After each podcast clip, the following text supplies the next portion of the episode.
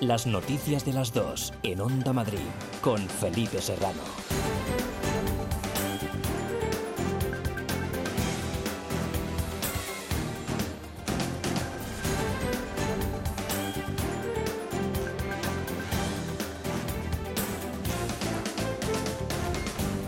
Muy buenas tardes, un saludo. ¿Qué tal? El foco de la pandemia se dirige hacia el ocio nocturno después de que Sanidad haya admitido que podemos estar ya ante una segunda oleada. Los nuevos contagios no paran de subir, también en Madrid, donde la comunidad comunicó ayer 102 contagios, cinco veces más que el jueves pasado. Para evitar que la situación acabe descontrolándose, el gobierno regional estudia nuevas medidas que tomará la semana que viene en una doble dirección. Limitar la reunión de personas, sobre todo en terrazas, y actuar también sobre el ocio nocturno. Lo adelantaba esta mañana en el programa Buenos Días Madrid el viceconsejero de Salud Pública, Antonio Zapatero. Eh, hay que plantearse limitar el número de personas en terrazas, el número de, personas, de, reuniones en, de personas en reuniones y que eh, lo que sabemos ya de este virus es que lo que más contribuye a su diseminación son fundamentalmente la movilidad, y, y, otro aspecto fundamental son las, las aglomeraciones de personas.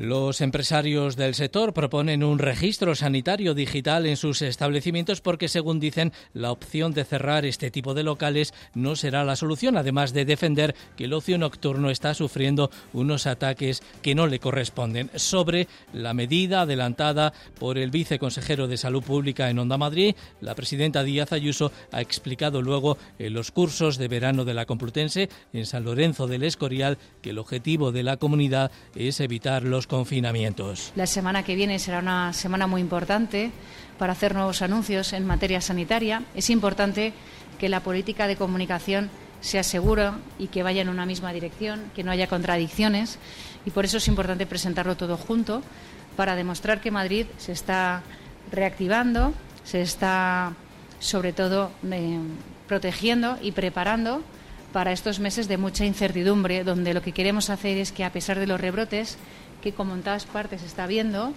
siempre vayamos hacia adelante, no volvamos atrás, no tengamos nunca más que confinarnos y por eso lo que estamos haciendo es reformar nuestro sistema mientras seguimos en esa difícil línea donde evidentemente la vida y la salud es lo primero, pero la economía también. Nosotros somos un motor económico para España y no podemos pararnos.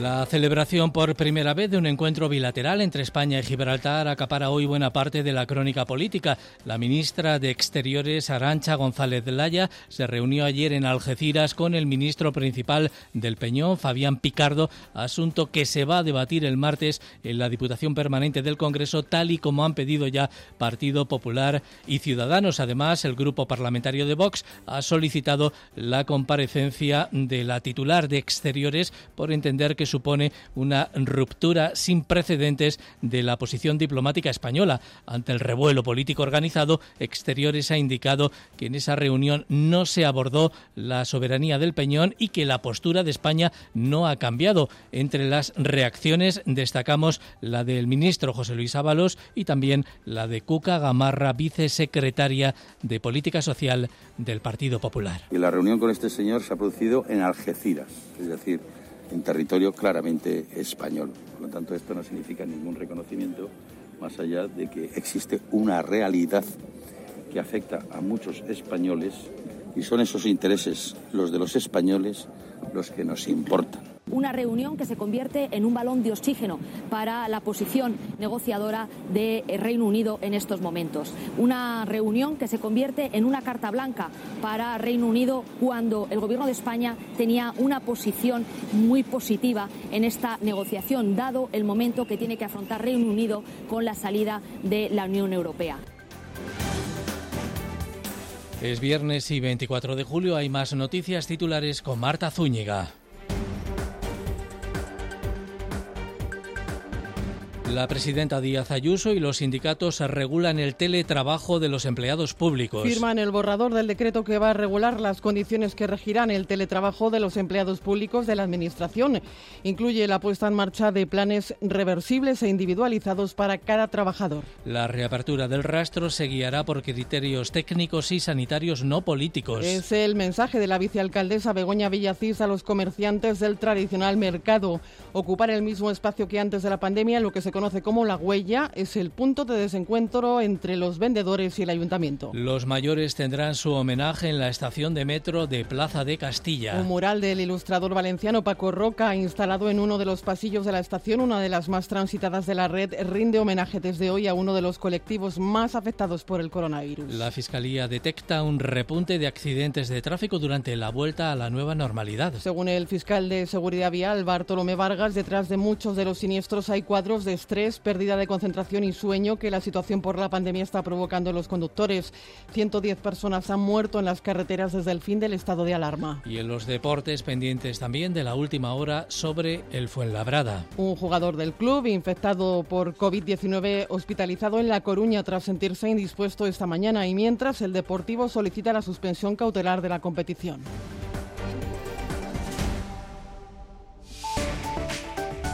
Onda Madrid, área de servicio público.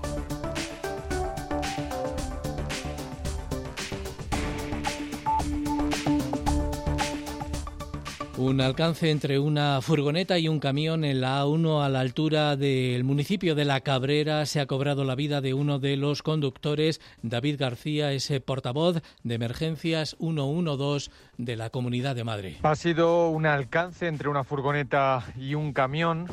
El conductor de la furgoneta ha sido quien ha salido peor parado. Es un varón de 61 años. Presentaba un politraumatismo. El equipo médico del Suma 112 solo ha podido confirmar su fallecimiento y los bomberos de la Comunidad de Madrid han rescatado el cuerpo del interior del vehículo donde había quedado atrapado. Un accidente que estaba afectando también a la circulación de la zona, estado de esa circulación en las carreteras. Alfonso Martínez, DGT, buenas tardes. Buenas tardes. En este momento en la red vial de la comunidad estamos pendientes en la 1 de un accidente que se ha producido en La Cabrera que corta el carril derecho y genera 7 kilómetros de retenciones en dirección Burgos. Tengan cuidado si van a transitar por esta carretera. Al margen de esta incidencia también encontramos complicaciones de salida de la capital en la 2 en Torrejón de Ardoz y la 3 en Rivas hacia Madrid. En la M40 densidad circulatoria en el entorno de Villaverde en sentido a la autovía de Andalucía. En el resto de la red de carreteras de la comunidad en este viernes 24 de julio se circula sin problemas. Jornada está por cierto en la que se prevé que haya un mayor número de desplazamientos por lo que desde la Dirección General de Tráfico les insistimos moderen la velocidad y recuerden al volante cero alcohol y cero drogas. El tiempo.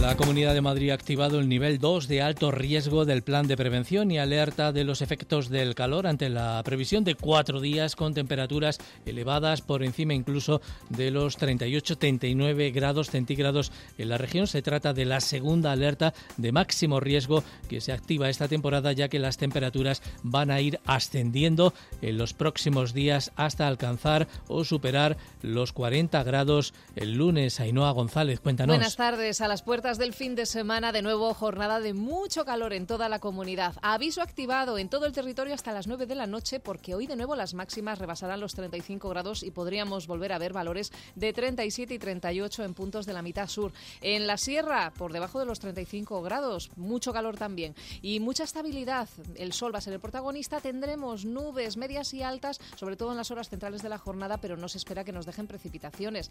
Y por delante, el fin de semana se presenta incluso con algo más de calor porque las temperaturas subirán más antes de que despidamos la semana y también continuará el ambiente estable. Estamos con la tónica anticiclónica propia del verano. Dos de la tarde y nueve minutos escuchan las noticias de las dos en la sintonía de Onda Madrid con Pilar Rivera en la producción y también con Raquel Cordonier a los mandos técnicos.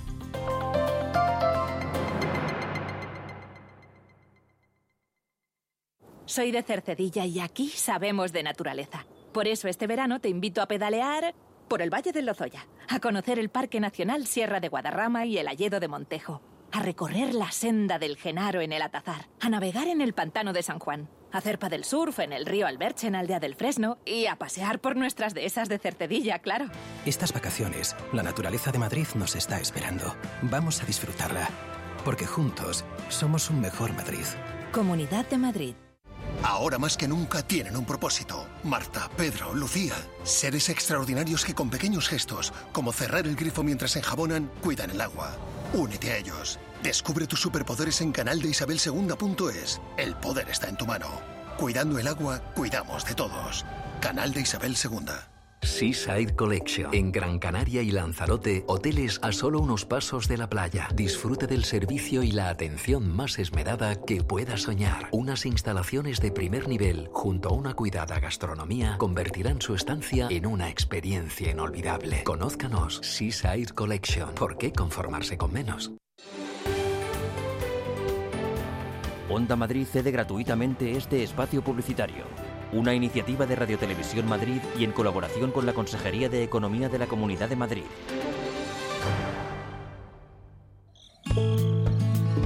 Aprovecha el verano. En Tok Tok Idiomas te ofrecemos cursos intensivos presenciales para grupos reducidos y en online con un 20% de descuento si eres amigo de Telemadrid o de Onda Madrid. Infórmate en el teléfono 622-860-253 o a través de nuestra web toktokidiomas.com.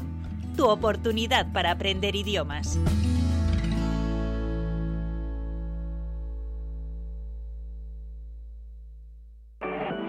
Club de Viajes CEA, tu agencia de confianza, con atención personalizada. Aprovecha los descuentos y servicios exclusivos. Contacta con nosotros 91 557 6808. Entra en nuestra web clubceaviajes.com.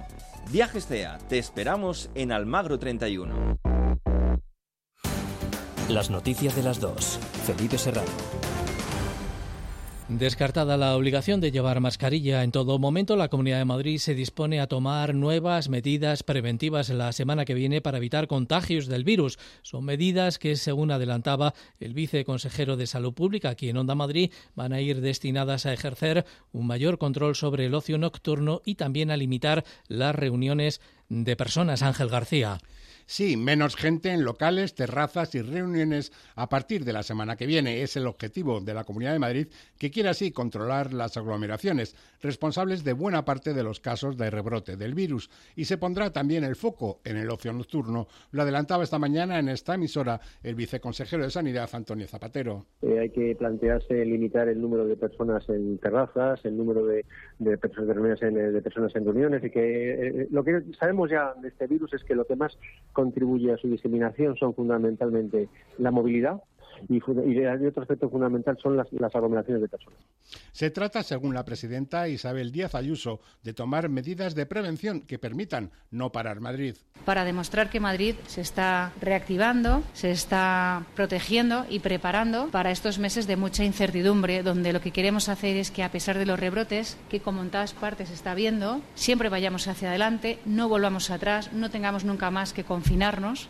También la vicealcaldesa Begoña Villacís es partidaria de reforzar el protocolo del ocio nocturno madrileño. Lo primero que, tendríamos que ver si en Madrid efectivamente tenemos ese problema y lo siguiente que habría que hacer, que es lo que se va a hacer, es hablar con el sector porque ellos conocen muy bien sus dinámicas, cómo están funcionando. Ellos no están trabajando ordinariamente, sino que tienen sus propios protocolos. Vamos a ver si están funcionando y si no, seguro que se pueden reforzar porque ellos también son los primeros interesados en no parar la actividad.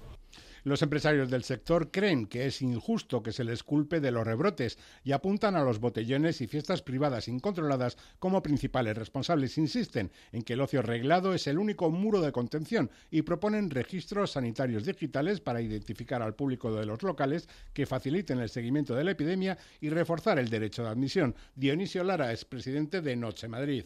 La opción no es cerrar el ocio nocturno. Sé que en alguna comunidad se ha tomado esa iniciativa, pero me parece una iniciativa infantil. Yo doy la cara por los empresarios que son capaces de cumplir los protocolos a los que nos hemos comprometido. Y desde mi asociación y de la que me acompaña se están llevando a rajatabla. Pero si hay algún empresario, por mínimos que sean, incorregibles, que no son capaces de cumplir con los protocolos, vamos a ser los primeros en denunciarlo.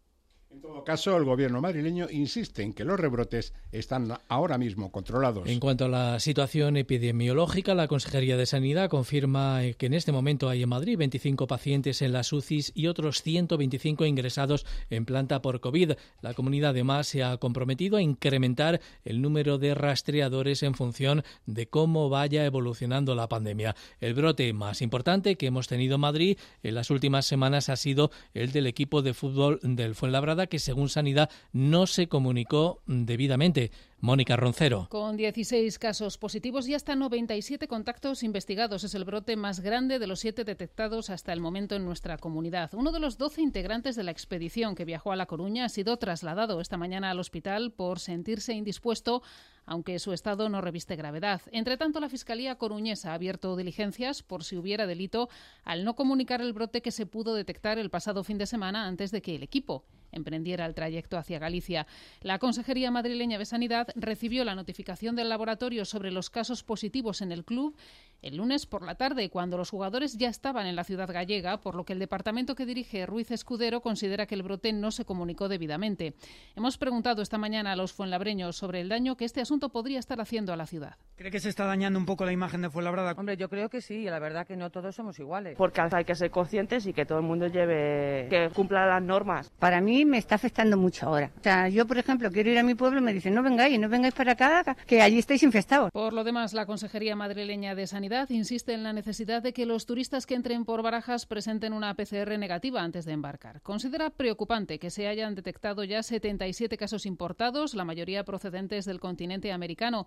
Palabras del viceconsejero de Salud Pública, Antonio Zapatero, en los micrófonos de Onda Madrid. Estos 77 casos se eh, engloban en una serie de países y que estamos viendo fundamentalmente de América, tanto de Norteamérica, Estados Unidos, como de Sudamérica, que de estos países estamos viendo que son el foco fundamental de, casos importados, se pide una PCR en origen, porque eso yo creo que sería un elemento mm, bueno de tranquilidad. Los responsables de la sanidad madrileña siguen sin ver necesario extender el uso de la mascarilla, aunque podrían reconsiderar su posición en función de cómo evolucione la pandemia. Pero dentro del gobierno regional no todos opinan igual.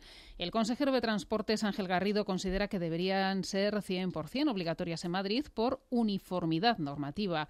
La vicealcaldesa de la capital comparte su opinión por otros motivos, dice Begoña Villacís, que pese a que los madrileños tienen muy interiorizado su uso, la región no se puede permitir volver a pasar por la situación epidemiológica de meses atrás. Yo sinceramente creo que hay que tomar todas las medidas para evitarlo. Yo entiendo que la Comunidad de Madrid está mirando las cifras y que efectivamente es una decisión fundada técnica y basada en las cifras. Pero yo sí que pienso que deberíamos dirigirnos más hacia un modelo de obligatoriedad. Y recuerda, Villacís, que la Comunidad de Madrid siempre ha estado a la cabeza de la protección contra el coronavirus. Hoy, además, el portavoz socialista Ángel Gabilondo ha pedido una reunión a la presidenta Díaz Ayuso para abordar el uso que se va a dar a los casi 1.500 millones de euros aportados por el Gobierno central para hacer frente precisamente a los efectos de la crisis del COVID. Del mismo modo que ella solicita también que se debata o reunirse con el Gobierno de España sobre cuál es el destino de determinados fondos COVID, nos parece importante que ella se reúna también con nosotros, así lo hacemos desde el Grupo Socialista, esta solicitud, para poder ver qué necesidades van a ser financiadas con este fondo extraordinario. Las noticias de las dos, en Onda Madrid, con Felipe Serrano. El teletrabajo ha venido para quedarse también en la administración pública, donde esta figura laboral ha recibido hoy un gran impulso con el acuerdo suscrito entre la presidenta Díaz Ayuso y los sindicatos. Lo que se ha firmado hoy es un borrador cuyo texto tiene que pasar todavía por el Consejo de Gobierno con la intención de que los primeros empleados públicos de la comunidad puedan empezar a teletrabajar de forma voluntaria en torno al mes de octubre. José Frutos. El teletrabajo efectivamente de los empleados de la Administración regional va a estar regulado. La presidenta ha firmado con los sindicatos el borrador del decreto que determinará las condiciones de su aplicación para estos empleados públicos. Contempla aspectos relativos a dotación de recursos informáticos, riesgos laborales y las jornadas de presencia física que se reducirán en principio a dos. Incluye planes reversibles e individualizados. Se espera que los primeros primeros trabajadores que se acojan a la modalidad puedan iniciar su fase de teletrabajo ya en octubre. La presidenta Díaz Ayuso ha resaltado las ventajas. Con este acuerdo de hoy, la forma de trabajar va a evolucionar y va a conseguir nuevos objetivos importantísimos. Primero, un empleo público flexible y profesional. Además, una cultura del trabajo vinculada a los objetivos, es decir, que mira hacia adelante y donde los resultados son más importantes y la eficacia que los simples horarios.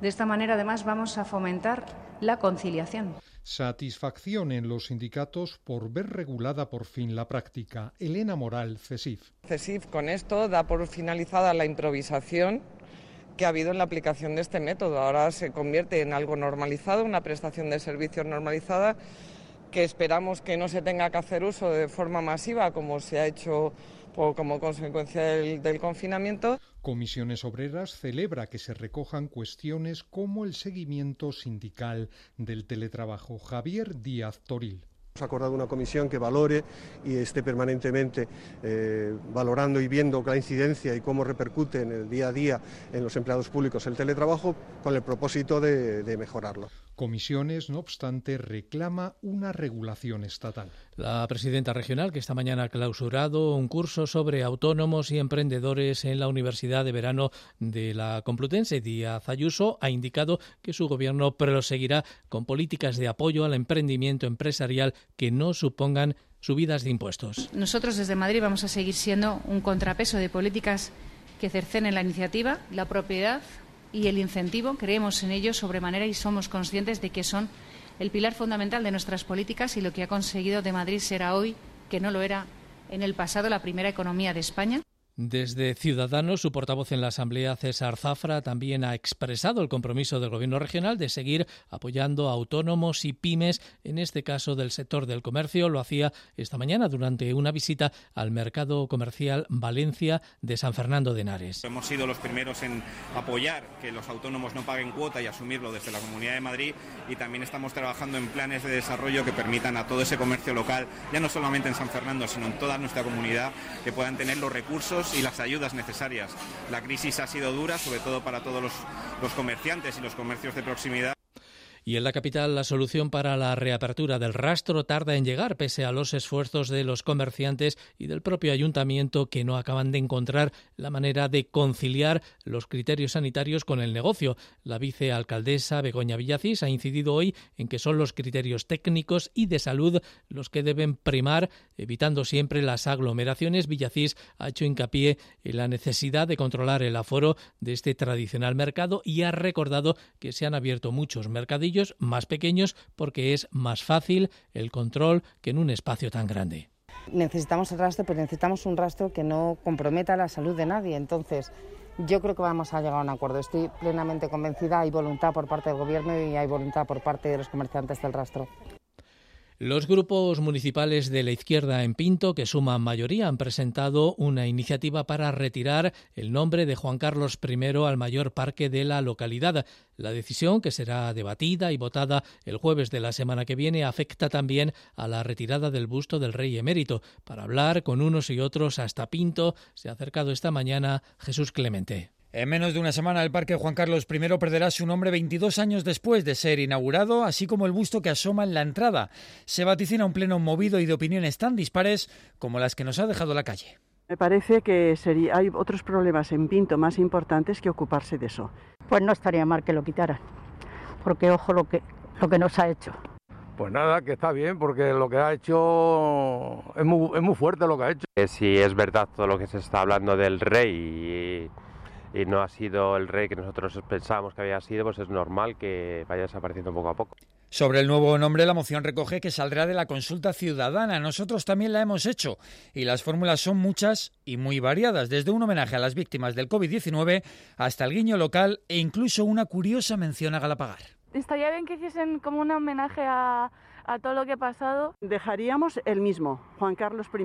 Ha hecho mucho por España, pues se quedaría igual. El Marqués, el Marqués de, de Galapagar, muy bien, fenómeno, lo ponga Pablo Iglesias. Voces vecinales que se repiten en el bando de los ponentes, PSOE Unidas Pinto y Podemos, y la bancada de la oposición liderada por el Partido Popular. Lola Rodríguez, primera teniente de alcalde, asegura que la moción obedece solo a criterios morales, mientras que Salomón Aguado, portavoz de los populares, habla de cortina de humo. Esta moción no tiene nada que ver con el debate entre monarquía o república viene motivada única y exclusivamente porque no es concebible que el espacio más emblemático de nuestra ciudad tenga un nombre que se pueda considerar como dudoso en el ámbito de lo ético o de lo moral. Esta es una cortina de humo para tratar de ocultar la nefasta gestión socialista de este año de desgobierno.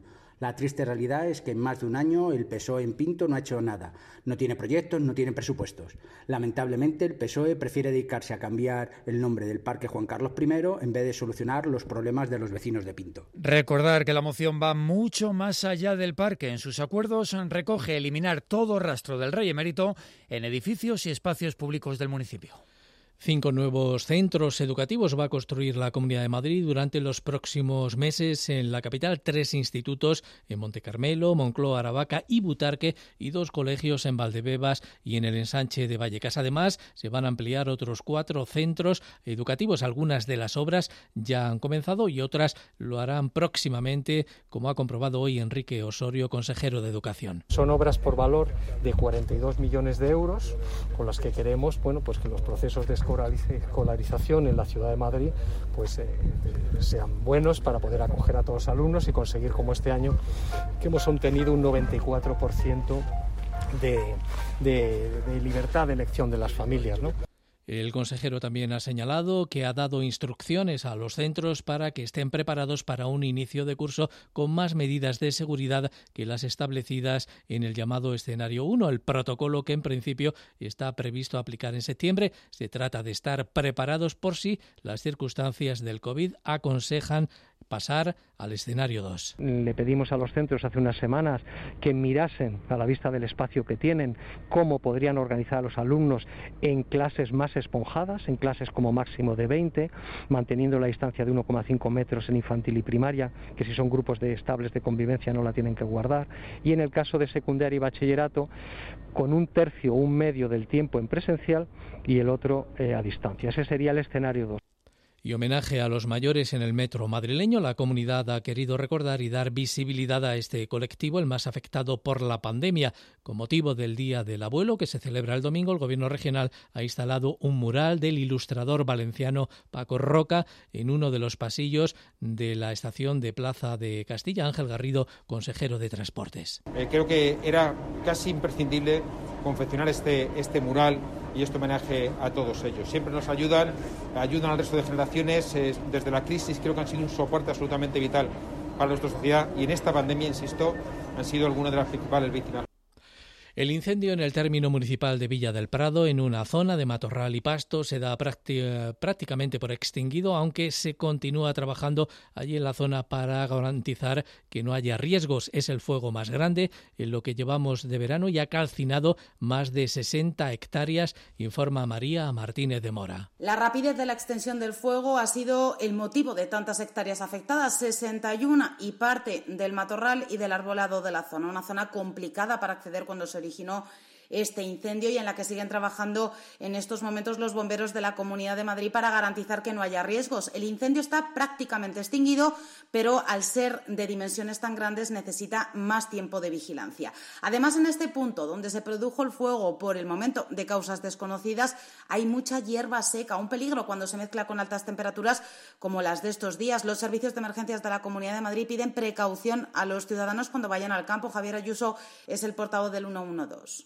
pueden hacer barbacoas en zona, en zona forestal, eh, tener mucho cuidado, por ejemplo, de arrojar colillas, también al depositar eh, basura, un cristal o un plástico con el coche, por ejemplo, no aparcar, no estacionar el coche con el motor caliente encima de algunas eh, de hierbas. Y ante cualquier riesgo de incendio, llamar al 112.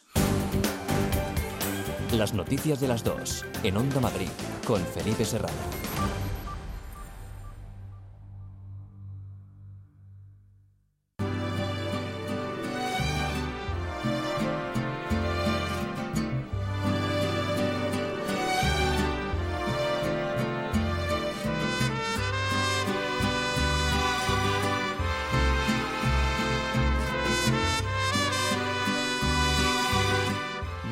A las dos y media con la música de Diego El Cigala, que va a protagonizar hoy la primera masterclass Son Estrella Galicia. Se trata de un encuentro musical para un grupo reducido de fans que va a tener lugar en el Café Berlín de Madrid a partir de las 8 de la tarde con motivo de la salida del nuevo disco del cantaor que lleva por título Cigala canta a México. Nos amamos, nos besamos como novio nos besamos y hasta veces sin motivo y sin razón no se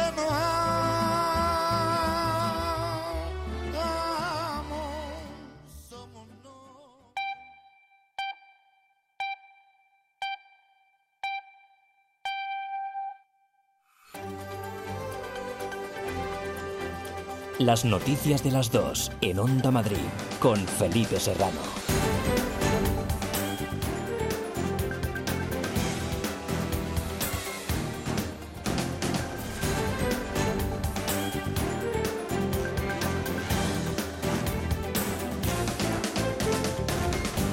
Buenas tardes, un saludo de nuevo. El foco de la pandemia se dirige hacia el ocio nocturno después de que Sanidad haya admitido que podemos estar ya ante una segunda oleada. Los nuevos contagios no paran de subir, también en Madrid, donde la comunidad comunicaba ayer 102 contagios, cinco veces más que el jueves pasado. Para evitar que la situación acabe descontrolándose, el gobierno regional estudia nuevas medidas que tomará la semana que viene en una doble dirección limitar las reuniones de personas, sobre todo en terrazas, y actuar también sobre el ocio nocturno. Lo adelantaba esta mañana en el programa Buenos Días Madrid el viceconsejero de Salud Pública es Antonio Zapatero. Eh, hay que plantearse limitar el número de personas en terrazas, el número de, personas, en, de personas en reuniones y que eh, eh, lo que sabemos ya de este virus es que lo que más contribuye a su diseminación son fundamentalmente la movilidad, y, otro aspecto fundamental son las, las aglomeraciones de personas. Sobre esa medida, la presidenta Díaz Ayuso ha explicado luego en los cursos de verano de la Complutense en San Lorenzo del Escorial que el objetivo de la comunidad es evitar los confinamientos. La semana que viene será una semana muy importante para hacer nuevos anuncios en materia sanitaria. Es importante que la política de comunicación sea segura y que vaya en una misma dirección, que no haya contradicciones y por eso es importante presentarlo todo junto para demostrar que Madrid se está reactivando, se está sobre todo eh, protegiendo y preparando para estos meses de mucha incertidumbre, donde lo que queremos hacer es que a pesar de los rebrotes, que como en todas partes está viendo, siempre vayamos hacia adelante, no volvamos atrás, no tengamos nunca más que confinarnos y por eso lo que estamos haciendo es reformar nuestro sistema mientras seguimos en esa difícil línea donde evidentemente la vida y la salud es lo primero, pero la economía también. Nosotros somos un motor económico para España y no podemos pararnos.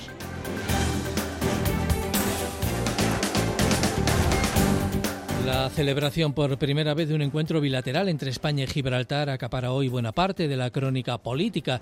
La ministra de Exteriores, Arancha González Laya, se reunió ayer en Algeciras con el ministro principal del Peñón, Fabián Picardo, asunto que se va a debatir el martes en la Diputación Permanente del Congreso, tal y como han pedido ya el Partido Popular y también Ciudadanos. Además, el grupo parlamentario de Vox ha solicitado la comparecencia de la titular de Exteriores por entender que supone una ruptura sin precedentes de la posición diplomática española. Ante el revuelo político organizado, Exteriores ha indicado que en esa reunión no se abordó la soberanía del Peñón y que la postura de España no ha cambiado.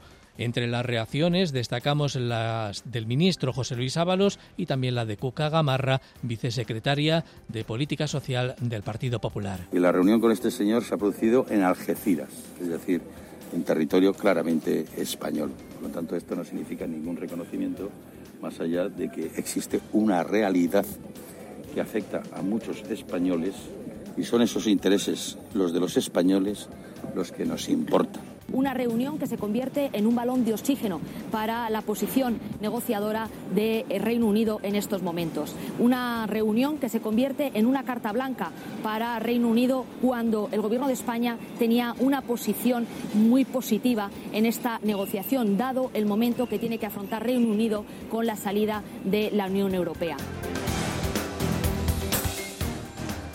Hay más noticias que avanzamos con Marta Zúñiga. El presidente del Gobierno convoca la vigésimo primera conferencia de presidentes. Se celebrará en el monasterio de Yuso, en San Millán de la Cogolla, el próximo 31 de julio. Se trata de la primera cita de este tipo con carácter presencial desde el inicio de la pandemia. Sobre la mesa, el reparto del fondo de 140.000 millones de euros obtenidos en la cumbre europea. Madrid quiere que se convoque además el Consejo de Política Fiscal y Financiera. La presidenta Díaz Ayuso y los sindicatos regulan el teletrabajo de los empleados públicos. Firman el borrador del decreto que va a regular las condiciones que regirán el teletrabajo de los empleados públicos de la Administración. Incluye la puesta en marcha de planes reversibles e individualizados para cada trabajador. La Fiscalía detecta un repunte de accidentes de tráfico durante la vuelta a la nueva normalidad. Según el fiscal de Seguridad Vial, Bartolomé Vargas, detrás de muchos de los siniestros hay cuadros de estrés, pérdida de concentración y sueño que la situación por la pandemia está provocando los conductores. 110 personas han muerto en las carreteras desde el fin del estado de alarma. La reapertura del rastro se guiará por criterios técnicos y sanitarios no políticos. Es el mensaje de la vicealcaldesa Begoña Villacís a los comerciantes del tradicional mercado. Ocupar el mismo espacio que antes de la pandemia, lo que se conoce como la huella, es el punto de desencuentro entre los comerciantes y el ayuntamiento.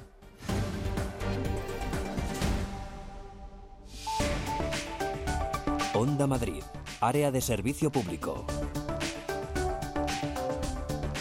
Un alcance entre una furgoneta y un camión en la A1 a la altura de la Cabrera se ha cobrado la vida de uno de los conductores. Ese siniestro estaba ocasionando también algunas complicaciones para la circulación. Dirección General de Tráfico, Daniel Cepeda. Buenas tardes. Buenas tardes. A esta hora las principales complicaciones las encontramos en las salidas de Madrid. Dificultades eh, principalmente a esta hora en la 1, en la autovía de Burgos, donde un accidente en el entorno de la Cabrera está generando dificultades, tráfico muy intenso en este punto en dirección Burgos, son 7 kilómetros de tráfico lento a consecuencia de esta colisión que está cerrando el carril derecho. Además, densidad circulatoria en la salida por la 2 en Torrejón, la A3 en Rivas, la A4 en Pinto, la A5 en Arroyo Molinos y en la circunvalación M40 en la zona sur también hay densidad circulatoria en Villaverde, sentido A4.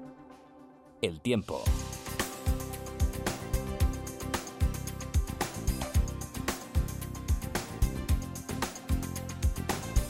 Siguen subiendo los termómetros. La Comunidad de Madrid, de hecho, ha activado el nivel 2 de alto riesgo del plan de prevención y alerta de los efectos del calor ante la previsión de cuatro días con temperaturas muy, muy elevadas. Ainhoa González, buenas tardes. Buenas tardes. A las puertas del fin de semana, de nuevo, jornada de mucho calor en toda la comunidad. Aviso activado en todo el territorio hasta las 9 de la noche porque hoy de nuevo las máximas rebasarán los 35 grados y podríamos volver a ver valores de 37 y 38 en puntos de la mitad sur. En la sierra, por debajo de los 35 grados, mucho calor también y mucha estabilidad. El sol va a ser el protagonista. Tendremos nubes medias y altas, sobre todo en las horas centrales de la jornada, pero no se espera que nos dejen precipitaciones.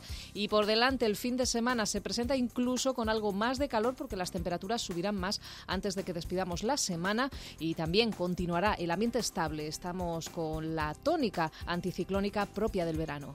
22 minutos y serán las 3 de la tarde.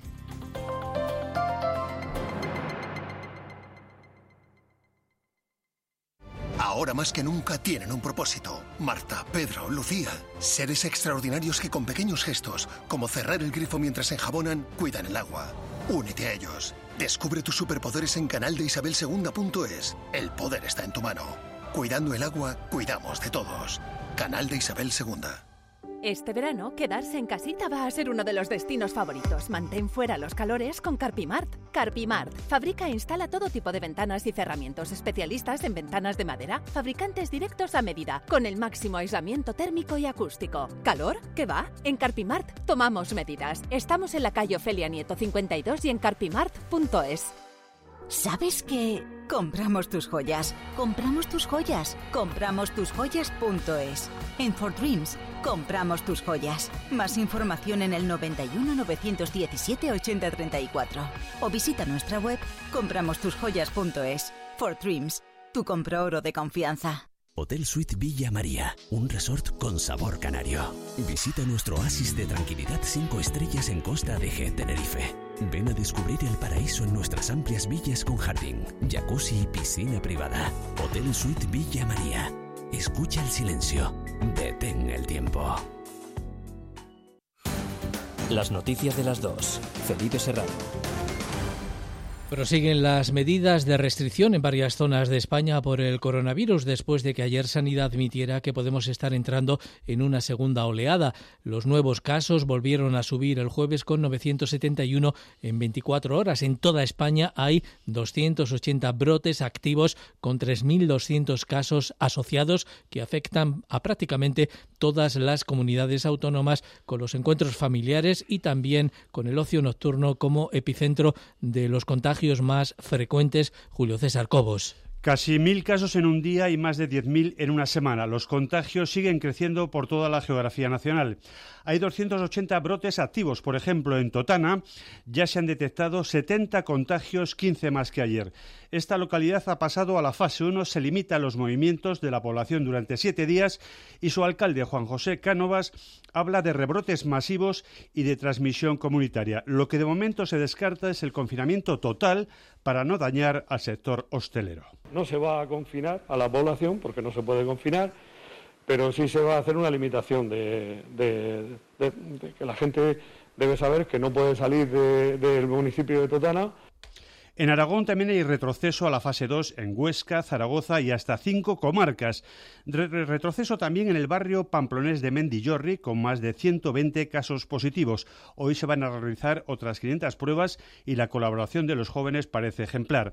Para controlar el ocio nocturno, el Gobierno de Castilla-La Mancha ha tenido la ocurrencia de identificar con el DNI y el teléfono a quienes acudan a locales de madrugada. Escuchamos ahora al presidente castellano-manchego Emiliano García Paje vamos a exigir un control de entrada de forma que eh, todos los locales puedan exigir a las personas que van a pasar un rato eh, no solo el DNI, sino también su número de Recordemos que Cataluña sigue en números preocupantes. Todavía no se ha prohibido el ocio nocturno, pese a numerosos contagios en Barcelona capital, y los valencianos se enfrentan a multas de hasta 60.000 euros por incumplir medidas de ocio nocturno y cierre de locales. Onda Madrid. Las noticias de las dos. Partido Popular, Ciudadanos y Vox han pedido en el Congreso de los Diputados la comparecencia urgente de la ministra de Exteriores, Arancha González Laya, para que explique su reunión de ayer con Fabián Picardo, el primer ministro de Gibraltar. La oposición denuncia haber permitido el reconocimiento del Ejecutivo del Peñón, admitiendo así que España ha renunciado a sus derechos sobre Gibraltar. El Gobierno responde que no hay reconocimiento porque la reunión se celebró en territorio español. Noelia Ontoria, buenas tardes. Buenas tardes. La petición de comparecencia urgente a través de la Diputación Permanente la han registrado PP y Ciudadanos. Quieren explicaciones sobre la reunión celebrada anoche en el Peñón entre Arancha González Laya y Fabián Picardo y esperan que Pedro Sánchez repruebe a la ministra de Exteriores por cometer, dicen, un error histórico que a su juicio supone un reconocimiento de la soberanía de Gibraltar y que da oxígeno al Reino Unido. Cuca Gamarra, vicesecretaria popular. Una reunión que se convierte en una carta blanca para Reino Unido cuando el Gobierno de España tenía una posición muy positiva en esta negociación, dado el momento que tiene que afrontar Reino Unido con la salida de la Unión Europea.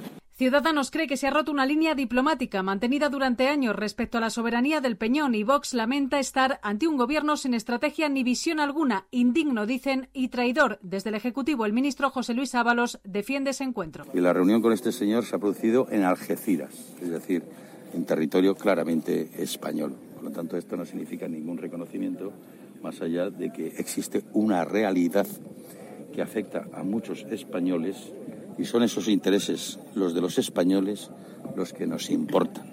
Ábalos aclara que González Laya negoció con Picardo la situación del campo de Gibraltar en el ámbito del Brexit y lamenta que la oposición haga de la anécdota grandes escándalos y eluda los asuntos importantes para el país. También hoy hay novedades sobre el rey Juan Carlos. Según el mundo, el monarca emérito transfirió dos millones de euros a su ex amiga Corina desde Panamá para comprar dos apartamentos de lujo en los Alpes suizos. Flor Carazo. En su declaración judicial, Corina explicó que su apartamento era demasiado pequeño para acomodar al rey emérito y decidieron comprar dos casas en 2009 que frecuentaron durante los años que duró su relación sentimental.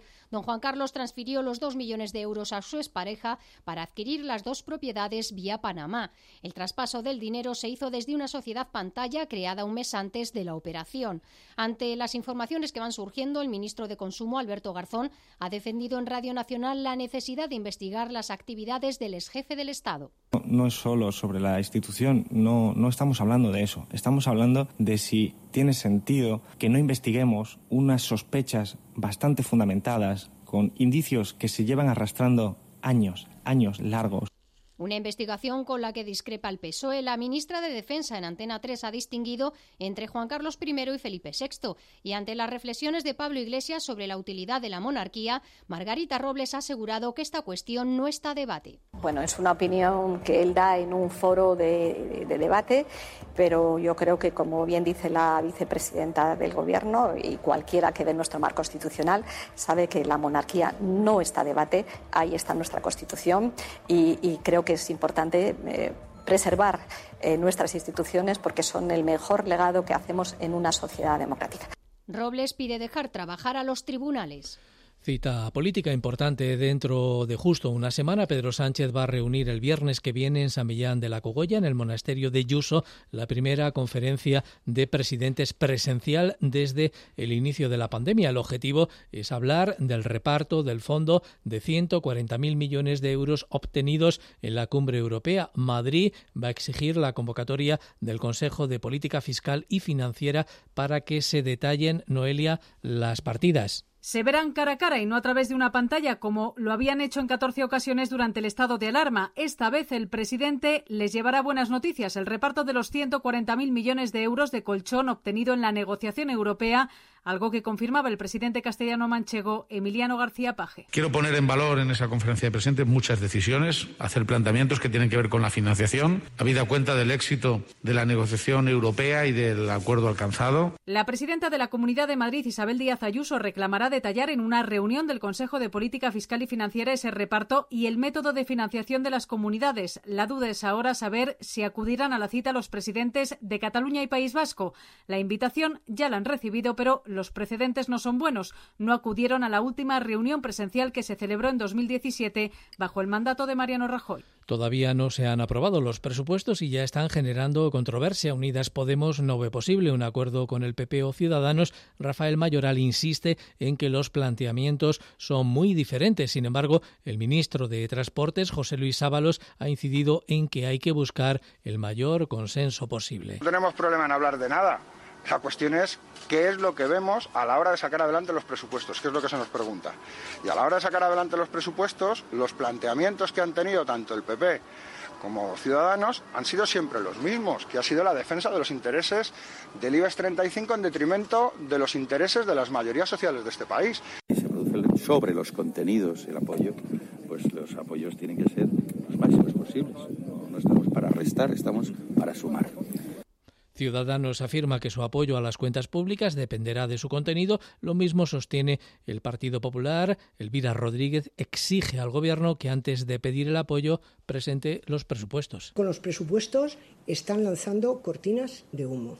Cuando hagan eh, y tengan el papel preparado, que lo pongan encima de la mesa y ya hablaremos. Pero primero tienen que hacerlos.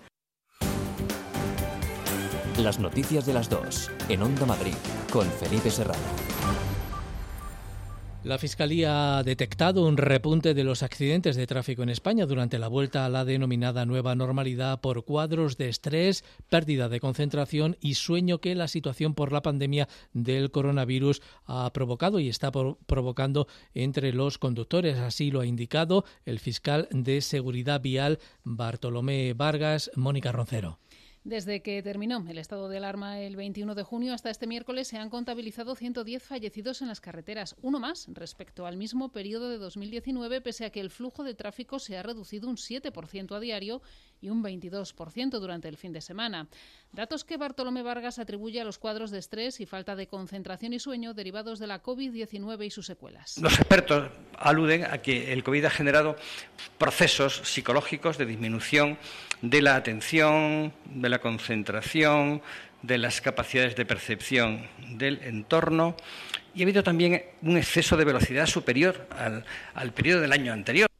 Llama la atención que durante los tres meses que duró el estado de alarma hubo casi 1.500 atestados por delitos viales. La cifra supone un 63% de los que se hicieron en el mismo periodo del año pasado, pero hay que tener en cuenta que el volumen de tráfico en ese periodo fue infinitamente menor. Ha habido más comisión de delitos viales que volumen de tráfico durante el COVID. El fiscal de Seguridad Vial teme un repunte de la siniestralidad por el incremento del turismo nacional durante la época vacacional y la tendencia a utilizar el coche privado en detrimento del transporte público por seguridad seguridad sanitaria. Un coche antiguo, en muchos casos, que no ha pasado revisiones debido al confinamiento.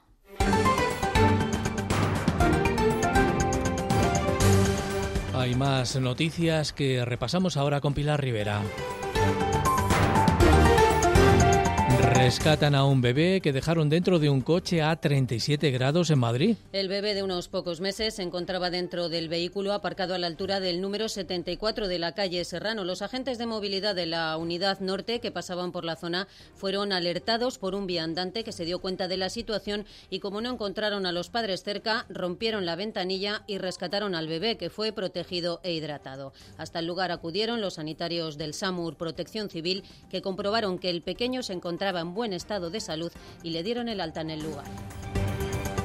Evacuado al aeropuerto de Almería, un ocupante de una patera rescatada por la Guardia Civil. Fuentes del Servicio Dependiente de Transportes han indicado que fue sobre las 12 del mediodía cuando se recibió el aviso de la patrullera Río Miño en la que se solicitaba la evacuación de un varón que ya se encontraba a bordo de la patrullera. Hasta la zona se desplazó un helicóptero próximo que trasladó al perjudicado al aeropuerto de Almería, donde aguardaba una ambulancia para dispensarle atención médica. Hoy se cumplen siete años del accidente ferroviario del Albia. Y la plataforma de víctimas Albia 0455 ha recordado a los fallecidos y afectados con una marcha hasta el Obradoiro y un acto en el lugar en el que descarriló el tren. La plataforma ha remitido un comunicado esta semana en el que critica el que califican ninguneo de los políticos en España. Las víctimas, primero dicen fue el PP con Rajoy al frente y sus ministros, después el PSOE de Sánchez y su ministro Ábalos y por último el vicepresidente Pablo Iglesias aseguran. Han transcurrido más de 2.500 días y todavía no hay una investigación técnica independiente como reclama la Unión Europea y reivindican los familiares. Investigación. El ingreso mínimo vital, clave contra la pobreza severa según Cáritas. Es el balance que hace su presidente sobre esta renta que está previsto alcance a 850.000 familias en riesgo de exclusión. Así lo ha manifestado esta mañana Manuel Bretón en un encuentro promovido por Nueva Economía Forum durante el que también ha reconocido que el panorama es desolador. Santa Sofía en Estambul abre este viernes sus puertas como mezquita para el rezo de los musulmanes. Con el presidente turco Erdogan como destacado asistente tras la reconversión en mezquita de Santa Sofía, un movimiento que ha suscitado numerosas críticas a nivel internacional. Erdogan ha llegado ataviado con una mascarilla y acompañado del jefe de la máxima autoridad religiosa del país, así como varios miembros de su gabinete. Miles de personas se han concentrado en torno a la hora templo islámico desde primera hora de este viernes para poder asistir a la ceremonia inaugural. Sin embargo, la afluencia ha sido tal que el gobernador de Estambul anunció hacia mediodía que todas las zonas de rezo estaban ya ocupadas, pidiendo a los demás que despejaran el lugar.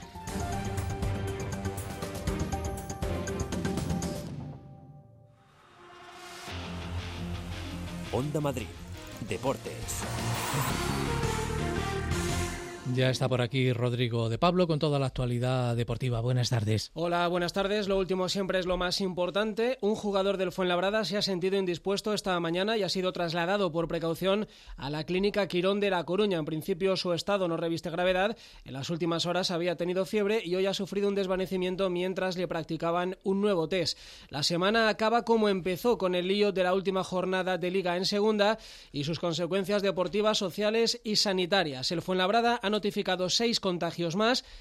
Lo hizo en el día de ayer y ya son 16 los infectados por COVID-19, los cuatro que están en Madrid y los 12 que permanecen confinados en La Coruña. A su técnico José Ramón Sandoval ya le importa más la salud que el ascenso. Lo más importante es la salud y lo que quieren eh, y no se preguntan nada de, de cara a la salud nuestra y de bajas un poquito los ánimos. Eh, de esto tenemos que sacar una lección de vida a todos, ¿no? Eh, pero no solamente nosotros, sino todo el mundo del fútbol y el país, ¿no? Preocuparse un poquito por la salud de la gente, ¿no?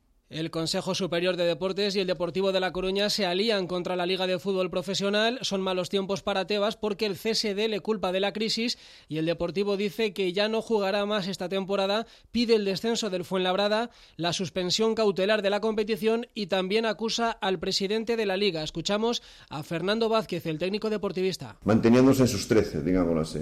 Una actitud de, una actitud de, de cabezota, un poco. Si él piensa, y estará pensando, porque es un, es un hombre inteligente, por eso está donde está, si él piensa, tiene que reconocer lo que está pasando, lo que le está pasando al fútbol en, segunda división. Y otra pregunta que también me hago es, si esto hubiera ocurrido, por ejemplo, en primera división, y estuvieran implicados el Barça, el Barça y el Real Madrid, ¿vosotros qué creéis que se hubiera decidido? ¿Se hubiera tomado la misma decisión? Otro asunto turbio de esta semana, David Villa se defiende. Ayer una antigua empleada del New York City lo acusaba de acoso sexual en sus redes sociales y hoy el Guaje, ex internacional español, se defiende. Obviamente que es totalmente falso. No me entra en la cabeza que alguien pueda pensar algo así de, de mí. Estamos tristes por la situación que estamos viviendo. Yo creo que, que para nada nos la, nos la merecemos. Creo que es algo que está fuera de nuestro control y que, y que es increíble que nos esté pasando. Parece una, una pesadilla. Por otro lado, también estamos tranquilos. Estamos tranquilos porque yo no he hecho nada. Tengo la, la conciencia muy tranquila y, deseo y espero que, pronto se acabe todo esto y se, y se aclare. Nadie ha tenido ninguna queja mía, ni, ni yo nunca he tenido ninguna queja de, de nadie en, en, diferentes clubes, diferentes países. En, no hay fútbol profesional este fin de semana, pero sí fases de ascenso. En marcha los playoffs para jugar en segunda y para subir a segunda división B. Mañana contaremos en Onda Madrid la final entre el Navalcarnero y el Alcorcón B por ser de bronce la próxima temporada. Hablamos también de baloncesto. Felipe Reyes renueva por el Real Madrid. El abuelo de la liga estira un año más su carrera y jugará de blanco al menos hasta los 41. Feliz de, de estar un año más en este grandísimo club. La verdad es que me siento en casa. Llevo media vida jugando en el Real Madrid y, muy feliz, contento de, de, poder estar un año, un año más y, poder defender los colores de, del, del Real Madrid.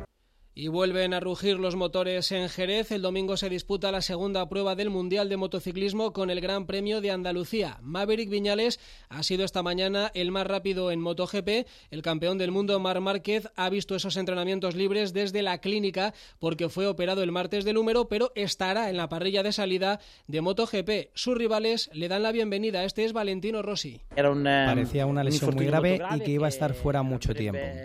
En cambio, está aquí y si consigue correr va a ser muy bonito.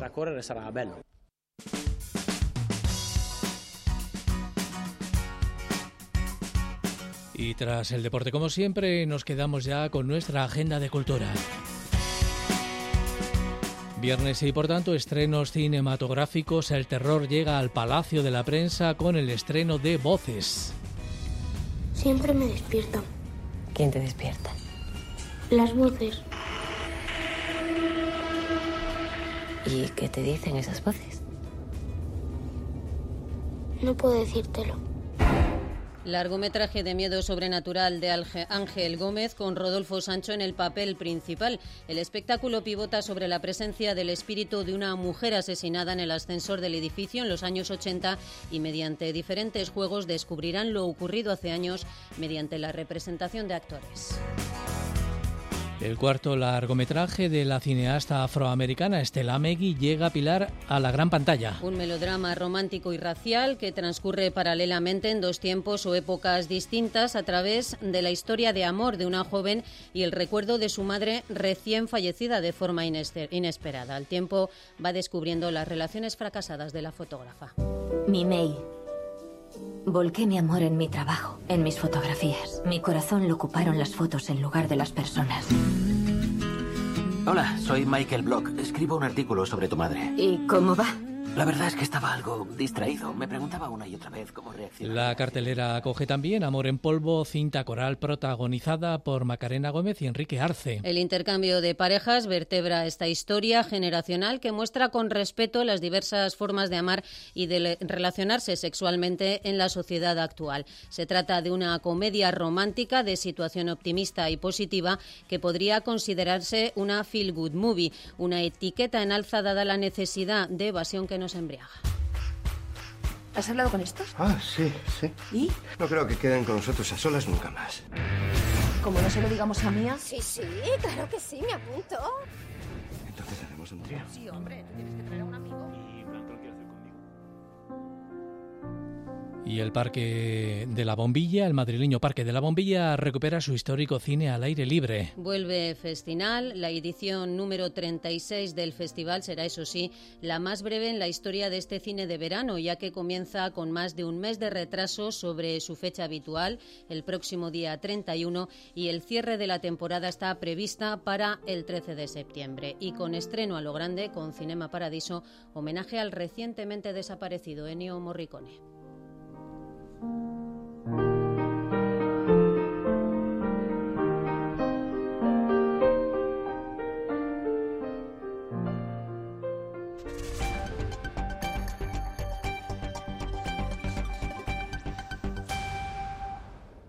Son las 3 de la tarde. Y vamos ya con el resumen de lo fundamental a esta hora con Marta Zóñiga.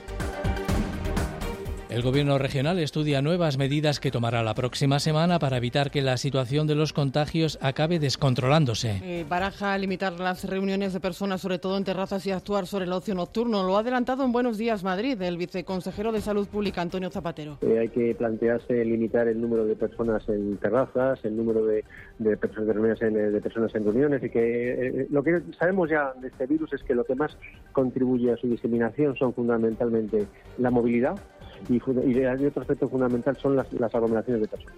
El objetivo de la comunidad es evitar los confinamientos, apuntaba posteriormente los cursos de verano del Escorial la presidenta Isabel Díaz Ayuso. Para demostrar que Madrid se está reactivando, se está sobre todo eh, protegiendo y preparando para estos meses de mucha incertidumbre, donde lo que queremos hacer es que a pesar de los rebrotes, que como en todas partes se está viendo, siempre vayamos hacia adelante, no volvamos atrás, no tengamos nunca más que confinarnos y por eso lo que estamos haciendo es reformar nuestro sistema.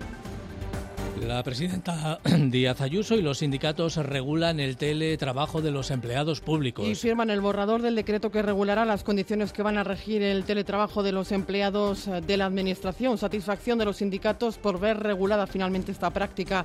Escuchan a Díaz Ayuso y a Elena Moral de CESIF. Con este acuerdo de hoy la forma de trabajar va a evolucionar y va a conseguir nuevos objetivos importantísimos. Primero, un empleo público flexible y profesional.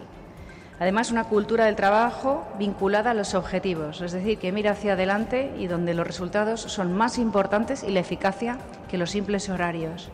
De esta manera, además, vamos a fomentar la conciliación. CESIF con esto da por finalizada la improvisación que ha habido en la aplicación de este método. Ahora se convierte en algo normalizado, una prestación de servicios normalizada que esperamos que no se tenga que hacer uso de forma masiva como se ha hecho o como consecuencia del, confinamiento.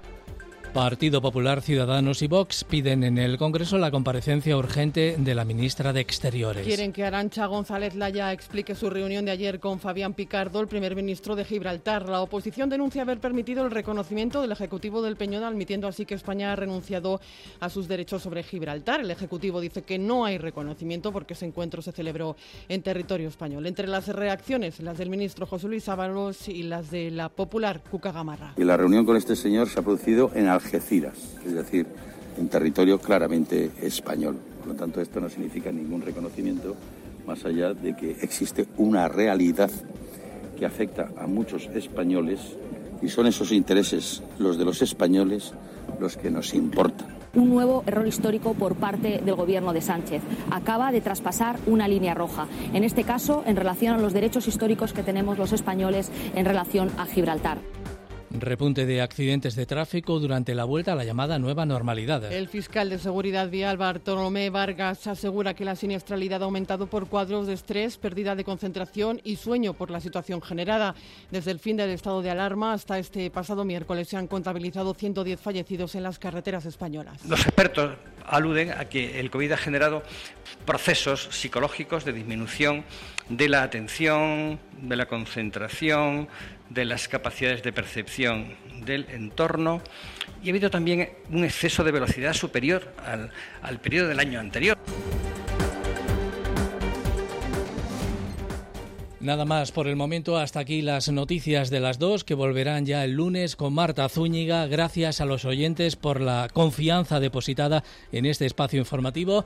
Gracias a todo el equipo técnico y de redacción. Gracias a la radio pública de todos los madrileños. Un saludo y muy buenas tardes.